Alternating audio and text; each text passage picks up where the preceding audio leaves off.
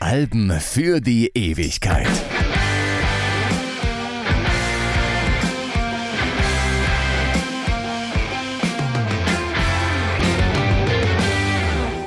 Ich bin Stefan Kleiber. Mit Musikrichtungen ist es ein bisschen so wie mit Kinofilmen. Wenn es eine Fortsetzung gibt, kommt sie meistens ans Original nicht ran. Aber wenn sie gut gemacht ist, nimmt man sie trotzdem gerne mit. Außerdem kommt es darauf an, wer mit dem zweiten Teil aufwächst, hat für den ersten vielleicht gar nichts übrig. Mitte der 2000er Jahre passiert etwas, das bei vielen ein Déjà-vu auslöst. Eine Reihe von Bands aus der Jugendkultur Großbritanniens kommt auf der Insel plötzlich ganz groß raus und macht auch international Schlagzeilen. Und alle, die sich dadurch an Britpop erinnert fühlen, täuschen sich nicht. Natürlich, die Bands heißen dieses Mal anders, die Fans sind auch nicht dieselben, die äußeren Umstände haben sich geändert. Dennoch sind die Parallelen nicht zu übersehen. Und mittendrin Arctic Monkeys mit ihrem faszinierenden Debütalbum. Der Britpop der 90er Jahre, das ist Teil 1. Die Fortsetzung läuft schon seit einiger Zeit, als 2006 Whatever People Say I Am, That's What I'm Not erscheint. Dieses Album wird in die Geschichte eingehen als der Höhepunkt der Second Wave of Britpop. Das ist Teil 2, wobei das so nicht ganz korrekt formuliert ist, denn diese zweite Britpop-Welle werden gar nicht alle bemerken oder sie zumindest nicht beim Namen nennen. Es wird Zeit, dass wir hier mal aufräumen.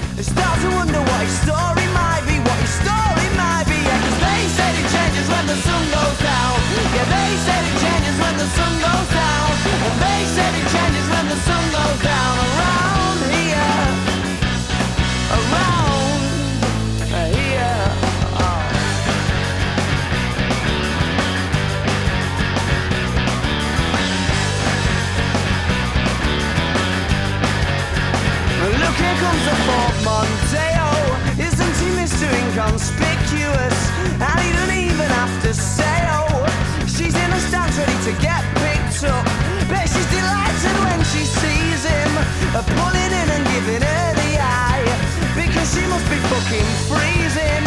Scantily clad beneath the clear night sky It stop in the winter now And they said it changes when the sun goes down. Yeah, they said it changes when the sun goes down. And they said it changes kurze Genrekunde, weil ich ja weiß, Diskussionen über Musikrichtungen, wie man das also nennen soll, was Bands gerade machen, können schnell theoretisch werden. Hier geht es nur darum, dass alle wissen, worum es nicht geht. Britpop, wie Oasis und Blur ihn groß gemacht haben, ist spätestens 1997 am Ende. Die Lücke schließt ab der Jahrtausendwende Post-Britpop. Der ist inhaltlich nicht mehr so stark auf die eigene Heimat festgelegt und unternimmt auch sonst einiges, um in den USA und im restlichen Ausland gut dazustehen. Das macht ihn zum Teil wesentlich internationaler. Coldplay zählen heute zu den erfolgreichsten Bands aller Zeiten. Gleichzeitig muss sich Post-Britpop den Vorwurf gefallen lassen, weichgespült und beliebig zu klingen. Es hat seinen Grund, dass Keen anfangs auch die Band ohne Gitarre genannt wird und für ihre piano-fixierten Melodien, sagen wir mal, einiges einstecken müssen. In den USA passiert unterdessen fast das Gegenteil. Hier gräbt man Punk und Garage Rock wieder aus.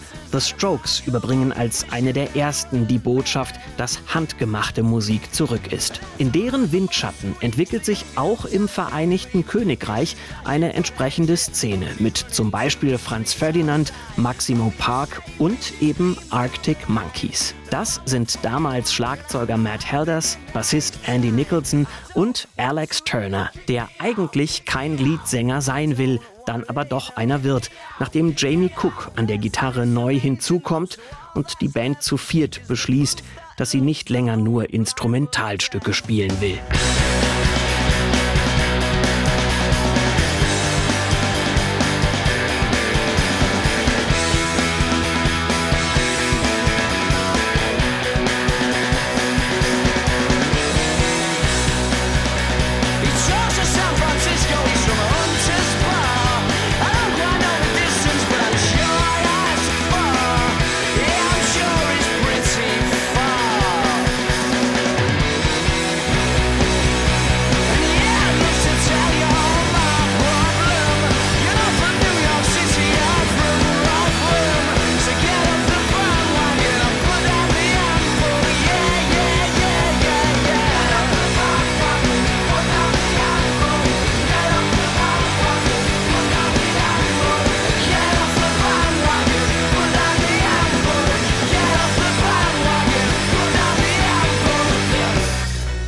Geschichte von Whatever People Say I Am, That's What I'm Not ist auch eine Geschichte des Internets oder sagen wir eines wichtigen Kapitels des Internets. Arctic Monkeys spielen ihr erstes Konzert am 13. Juni 2003 und zu dieser Zeit sieht das Netz noch völlig anders aus als heute.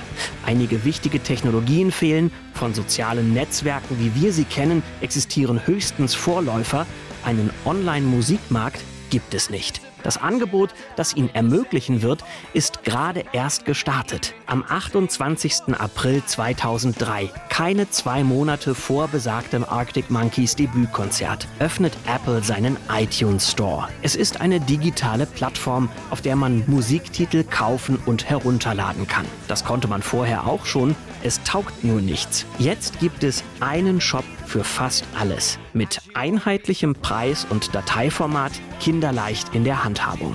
Apple-Chef Steve Jobs gelingt, was keiner für möglich gehalten hätte.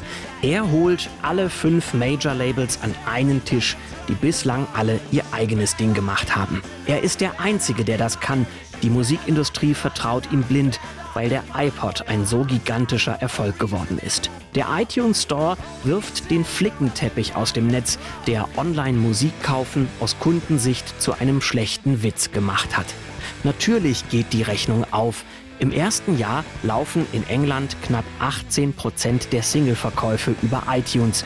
Ein Jahr später sind es bereits doppelt so viele. Auch danach steigen die Zahlen weiter rasant. Davon profitiert auch Whatever People Say I Am, That's What I'm Not, als es am 23. Januar 2006 erscheint. Von Tag 1 an ist das Arctic Monkeys Debüt bei iTunes verfügbar.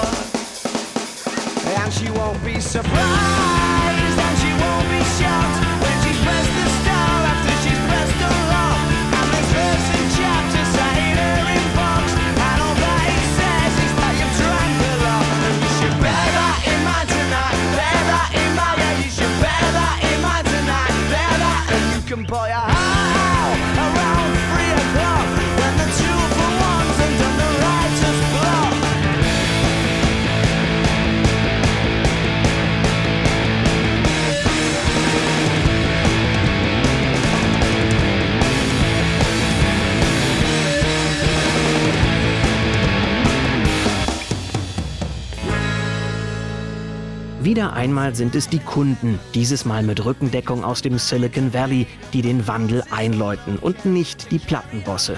Die tun sich schwer damit, das Netz zu verstehen und zweifeln noch, ob es als Verkaufsplattform überhaupt taugt oder nur als gesellschaftliche Spielwiese. Dass beides geht, darauf kommt erstmal niemand. Unabhängig von jeder theoretischen Diskussion gibt es die, die das World Wide Web mit seinen neuen Möglichkeiten einfach benutzen. Damit sind weniger Arctic Monkeys gemeint als ihre Fans. Schon nach ihren ersten Auftritten beginnt die Band, Studiozeit zu buchen und Demos zu produzieren. Die gebrannten CDs mit den Songs werden dann kostenlos nach den Konzerten verteilt. Die Fans nehmen sie mit nach Hause und laden sie im Netz hoch. Drummer Matt Helders behauptet später, weder er noch seine Kollegen hätten damals gewusst, wie das überhaupt geht.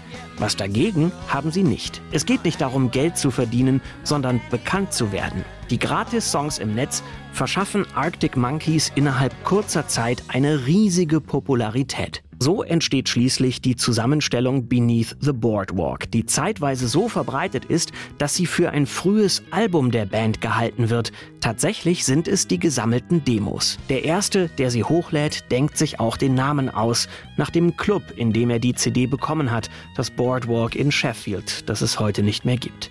Beneath the Boardwalk wächst mit der Zeit auf 18 Titel an. Mehr als die Hälfte davon sind Songs, die Arctic Monkeys später für ihr Debütalbum neu aufnehmen werden. Zum Beispiel A Certain Romance. Ob nun die Demos oder die Albumversionen besser sind, das ist bis heute natürlich eine Glaubensfrage. No,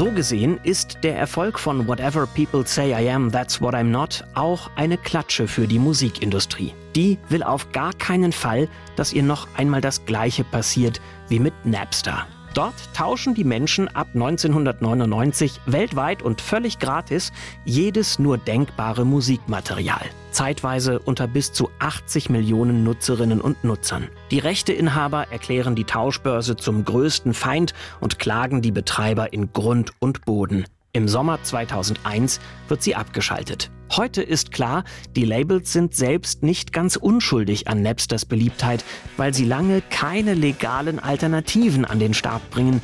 Mit dem Netz fremdeln sie in etwa so, wie sie es ab den 70ern schon mit der Kompaktkassette getan haben.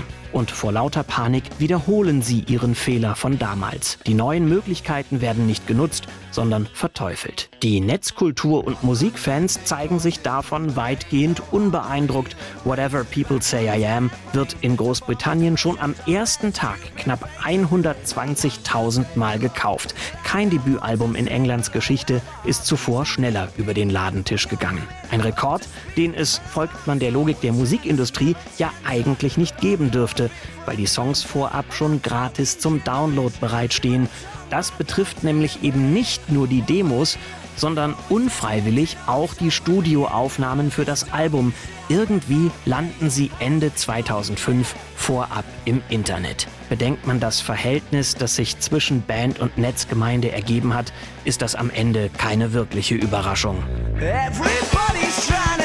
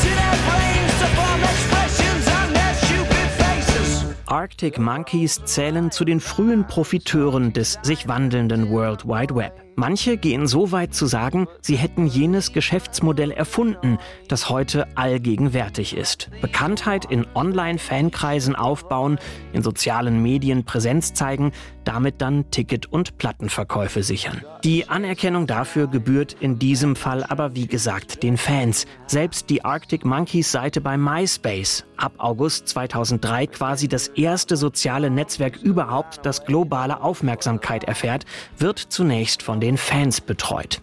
Das Wie des Banderfolgs ist somit weitgehend klar, da gut dokumentiert. Bei der Frage nach dem Warum wird es allerdings schwieriger, zumal es einige Stimmen gibt, die das musikalische Werk der vier Nordengländer für nichts weiter als Krach halten. Prominente Kritik kommt zum Beispiel von Alan Wilder, der bis 1995 bei Depeche Mode mitspielt und bis heute mit seinem Musikprojekt Recoil unterwegs ist. Der Titel I Bet You Look Good on the Dance Floor bombardiere ihn mit unsubtilem, eindimensionalem Lärm, sagt er. Dabei ist es gerade dieser Song, die Debütsingle ihres Albums, der Arctic Monkeys die erste Nummer 1 in der Heimat einbringt. Dort stößt sie sogar die Sugar Babes vom Thron, eine britische Girlgroup, die speziell zusammengewürfelt wird, um dem Mainstream-Musikgeschmack etwas anzubieten. Nachdem Push the Button in den Listen durch I Bet You Look Good on the Dance Floor ersetzt wird, fühlen sich die Sugar Babes sportlich herausgefordert und covern den Song. Das Arctic Monkeys Original wird unterdessen zu einem der bekanntesten Bandstücke überhaupt werden.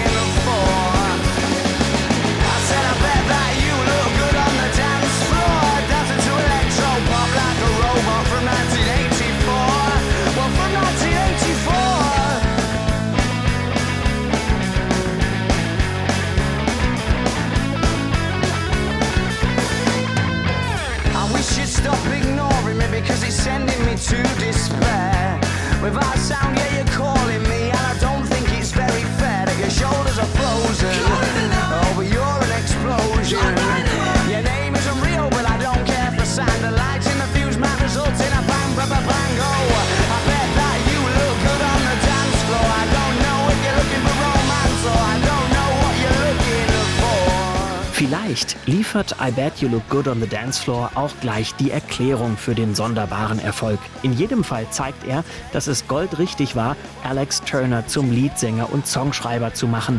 Er hat eine Begabung für Worte, erinnert sich Bandkollege Matt Helders. Das fängt beim Albumnamen an. Whatever people say I am, that's what I'm not ist eine Zeile aus Alan Sillitoes Roman Saturday Night and Sunday Morning. Man kann das einerseits wörtlich nehmen und anerkennen, dass die jugendliche Identität mit Zuschreibungen von Dritten generell sehr kritisch umgeht. Andererseits ist aber die genannte Zeitspanne Samstagnacht bis Sonntagmorgen hier das Entscheidende. Das Arctic Monkeys Debüt ist inhaltlich eine einzige große Beobachtung des Nachtlebens in britischen Clubs. Genau jenes Umfelds also, in dem die Songs selbst ihre Wirkung entfalten. Klar ist das mehr als ein gelungener Zufall. Man muss das Auge fürs Detail bewundern, das sich in den Texten offenbart. Alle aus der Ich-Perspektive verfasst. Deshalb und wegen der Themenverwandtschaft finden manche, die 13 Titel sollten in ihrer Gesamtheit als Konzeptalbum verstanden werden. Einige von ihnen, darunter I Bet You Look Good on the Dance Floor, beschreiben akkurat, wie sich Clubgänger so verhalten, sobald sie den Eingang passiert haben. Andere haben weniger Zwischenmenschliches an sich, was dann schon der Songtitel verrät. Red Light indicates doors are secured schildert eine Heimfahrt im Taxi inklusive Gesprächsfetzen auf dem Autositz als Nacherzählung der zurückliegenden Partynacht. But Buddhist lad at the side drinking this man of Ice Game and paper a tropical reef. And I'm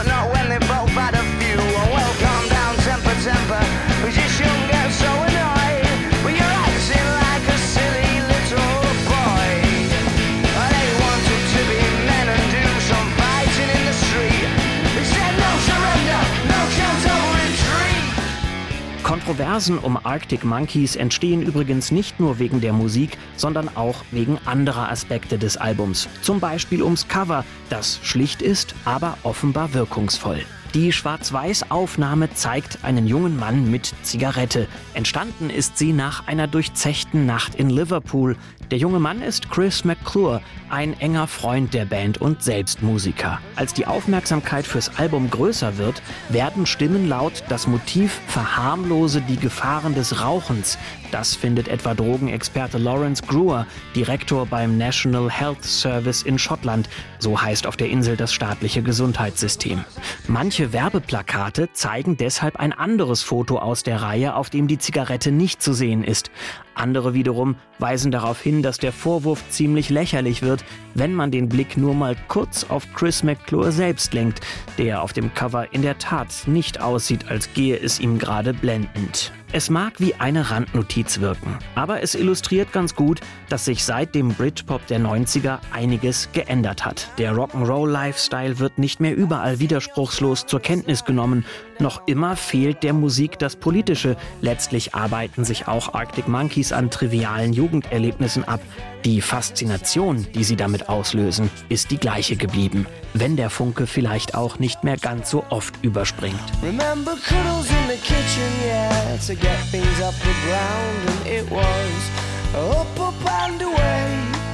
Oh, but it's really hard to remember that on a day like today when you're all argumentative and you've got the face on.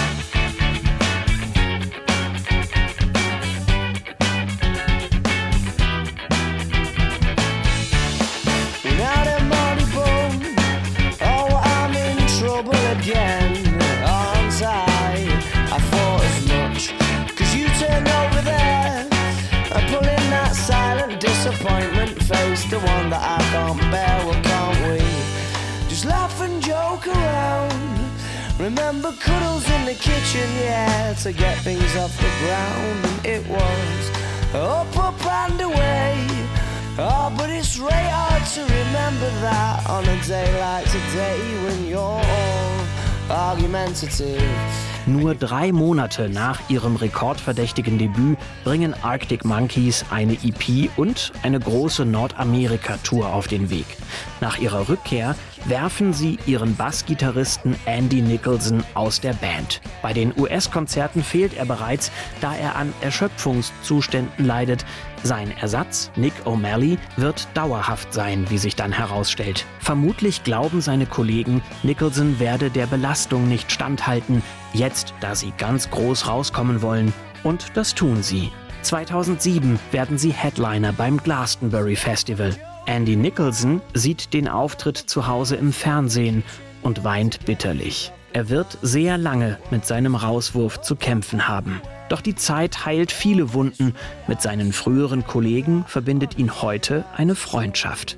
Whatever People Say I Am, That's What I'm Not ist ein Meisterwerk seiner Zeit und wird für viele Millennials zum Soundtrack ihrer Jugend. Der Band verschafft es alle musikalischen Freiheiten, die sie bis heute auskostet. Für Fans des ursprünglichen Sounds ist das manchmal schwer zu ertragen, aber die Qualität ist fast durchgehend sehr gut. Das unterscheidet Arctic Monkeys von den meisten anderen Vertretern der Second Wave of Britpop, allen voran Kaiser Chiefs, die zwischendurch auch ganz schönen Ramsch abliefern. Im Mai 2022 stellt Apple still und heimlich den iPod ein.